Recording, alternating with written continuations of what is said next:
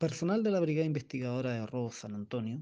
logró la detención del último integrante de una banda que se dedicaba al robo en lugar no habitado.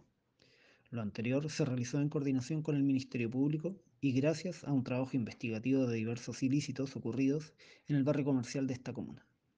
lo cual permitió a través del análisis criminal y la inteligencia policial esclarecer cinco delitos contra la propiedad, donde se sustrajeron más de 72 millones de pesos en dinero y especies, hechos que afectaron a locales como Abecedín, Lipigas, Panadería Mazapán y Preunic, siendo este último afectado en dos oportunidades. En relación a estos ilícitos, el modus operandi de estos sujetos se basaba en el método del forado de paredes o techos, para luego realizar el desarrajamiento de las cajas fuertes, contando para ello con información privilegiada de los sistemas de seguridad, alarmas y ubicación de las cajas fuertes, perpetrando estos ilícitos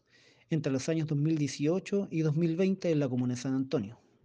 Además, en el transcurso de la presente investigación, se logró vincular con delitos de robo de carga de transportes de alto tonelaje, recuperando diversas especies, entre las cuales destacan